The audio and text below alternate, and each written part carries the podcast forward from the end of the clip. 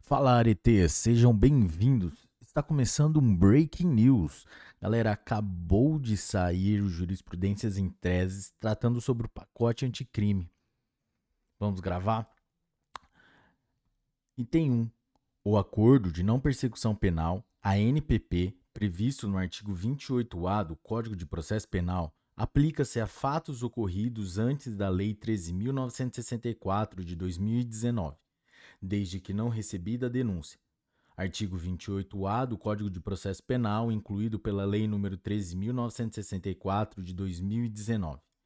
Item 2. O acordo de não persecução penal, ANPP, não constitui direito subjetivo do investigado.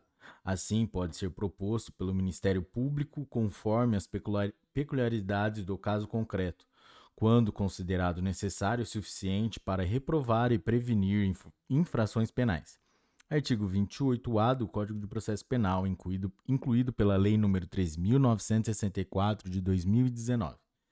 Item 3. Para aplicação do Acordo de Não Persecução Penal, ANPP, instituído pelo pacote anticrime, as causas de aumento e diminuição de pena devem estar descritas na denúncia. Artigo 28-A do Código de Processo Penal, incluído pela Lei 13.964 de 2019. Item 4. O controle do Poder Judiciário quanto ao pedido de revisão do não oferecimento do Acordo de Não Persecução Penal, ANPP, deve se limitar a questões relacionadas aos requisitos objetivos. Não é, portanto, legítimo o exame do mérito a fim de impedir a remessa dos autos ao órgão superior do Ministério Público, artigo 28-A do CPP, incluído pela Lei 13.964 de 2019. Item 5. O Ministério Público não é obrigado a notificar o investigado no caso de recusa de oferecimento de acordo de não persecução penal, ANPP, artigo 28-A do Código de Processo Penal, incluído pela Lei 13.964 de 2019. Item 6. Após a vigência do pacote anticrime, é possível celebrar acordo de não persecução civil em fase, de, em fase recursal no âmbito da ação de improbidade administrativa. Artigo 17, parágrafo 1 da Lei 8429 de 1992, revogado pelo artigo 4 da Lei nº 14230 de 2021. Artigo 17b, parágrafo 4 da Lei 8429 de 1992 incluído pela Lei 14.230 de 2021.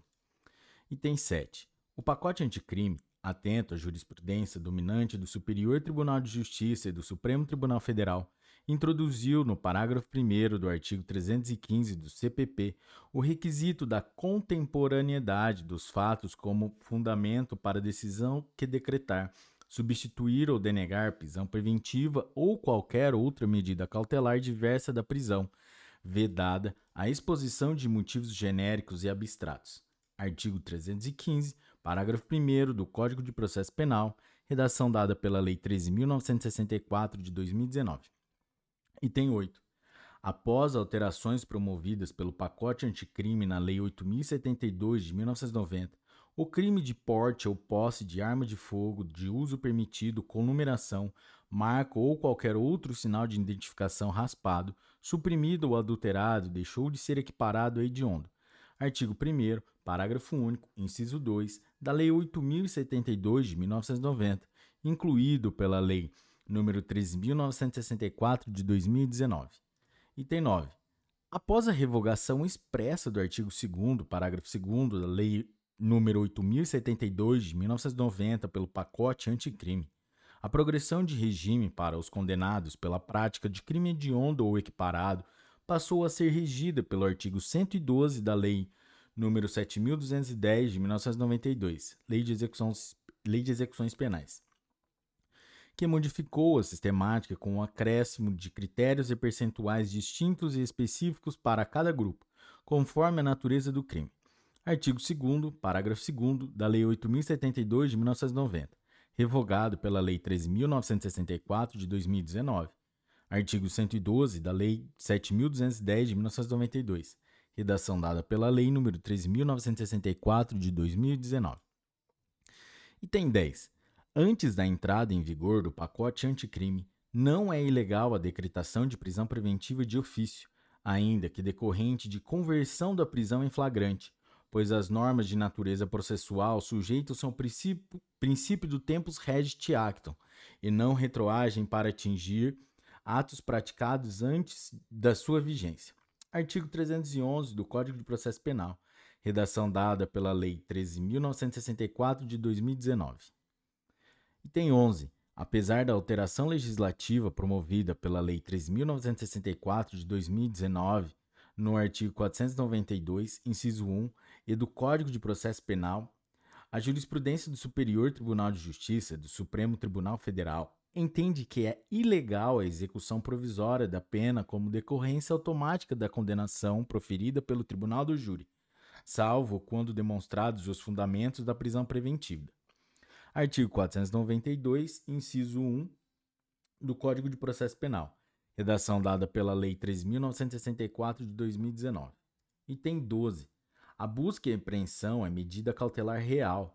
Assim, diferentemente das cautelares pessoais, independe, para sua concessão, da comprovação do requisito para contemporaneidade dos fatos introduzidos pelo pacote anticrime no parágrafo 1 do artigo 315 do Código de Processo Penal. Artigo 315, parágrafo 1 do Código de Processo Penal, incluído pela Lei 3.964 de 2019. Galera, é isso aí. Esse foi. Esse foi o Jurisprudências em Tese, edição número 185, que tratou sobre o pacote anticrime inciso 2. Se você curtiu esse episódio, deixe o seu like. Até a próxima. Um forte abraço.